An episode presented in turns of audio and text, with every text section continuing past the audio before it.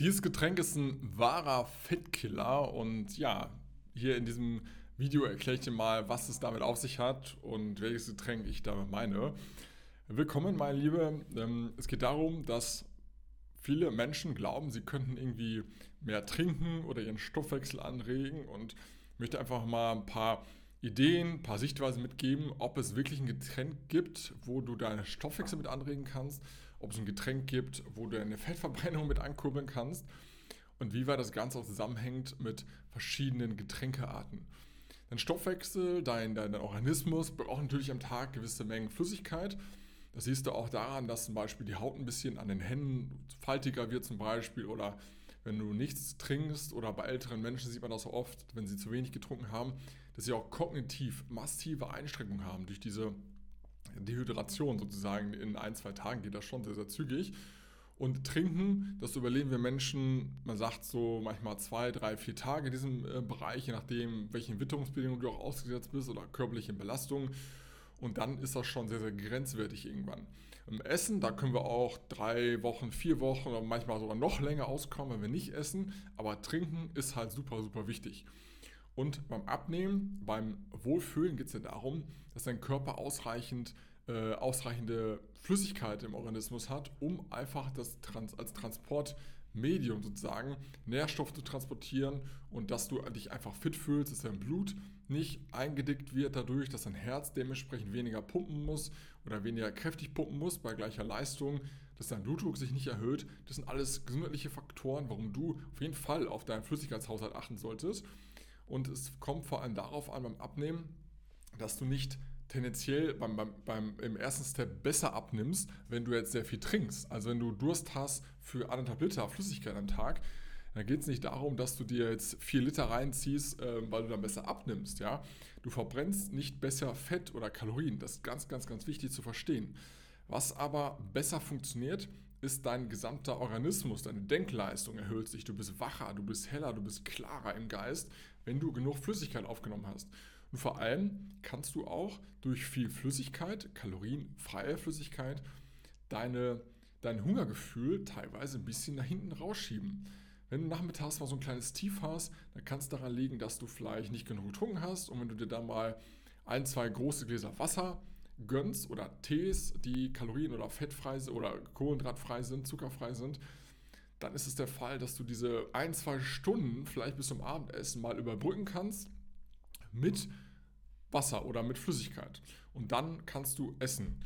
Weil der Körper kann leider nicht unterscheiden oft zwischen Hungergefühl im echten, zwischen Durstgefühl oder auch zwischen dieser ja, schlechten fehlenden Regeneration bei dir, dass du dich nicht erholt hast, nicht genug geschlafen hast und daher kann es schon mal der Fall sein, dass wir das alles interpretieren als Hungergefühl.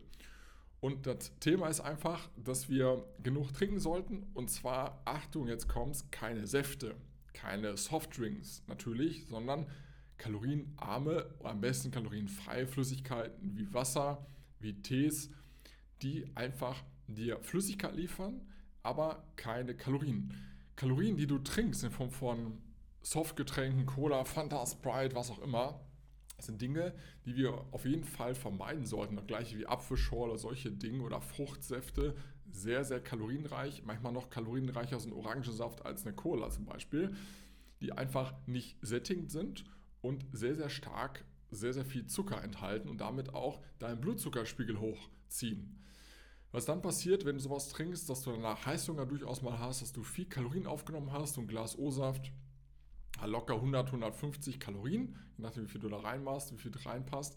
Und das sind Kalorien, die du ja besser essen könntest, um längere Sättigung zu haben und das nicht in Form von O-Saft jetzt jeden Tag gefühlt literweise zu trinken oder den Durst damit zu löschen. Schau einfach, dass du dein Fett schmelzen lässt, sehr, sehr gerne natürlich durch eine Kalorienbilanz, die entscheidend ist. Und da ist es nicht so relevant, ähm, ob du jetzt ein Wasser trinkst oder Tee.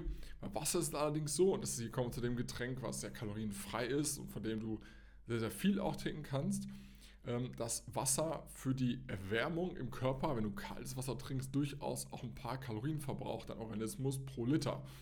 Das heißt nicht, dass du da pures Fett schmelzen kannst damit, aber du kannst damit zumindest dein ja, Status der Kalorien, des Kalorienverbrauchs über den Tag verteilt mit 20, 30, 40 Kalorien erhöhen dadurch. Über die Woche, über einen Monat läppert sich das Ganze schon, je nachdem, wie viel du natürlich insgesamt auch zu dir nimmst an Getränken.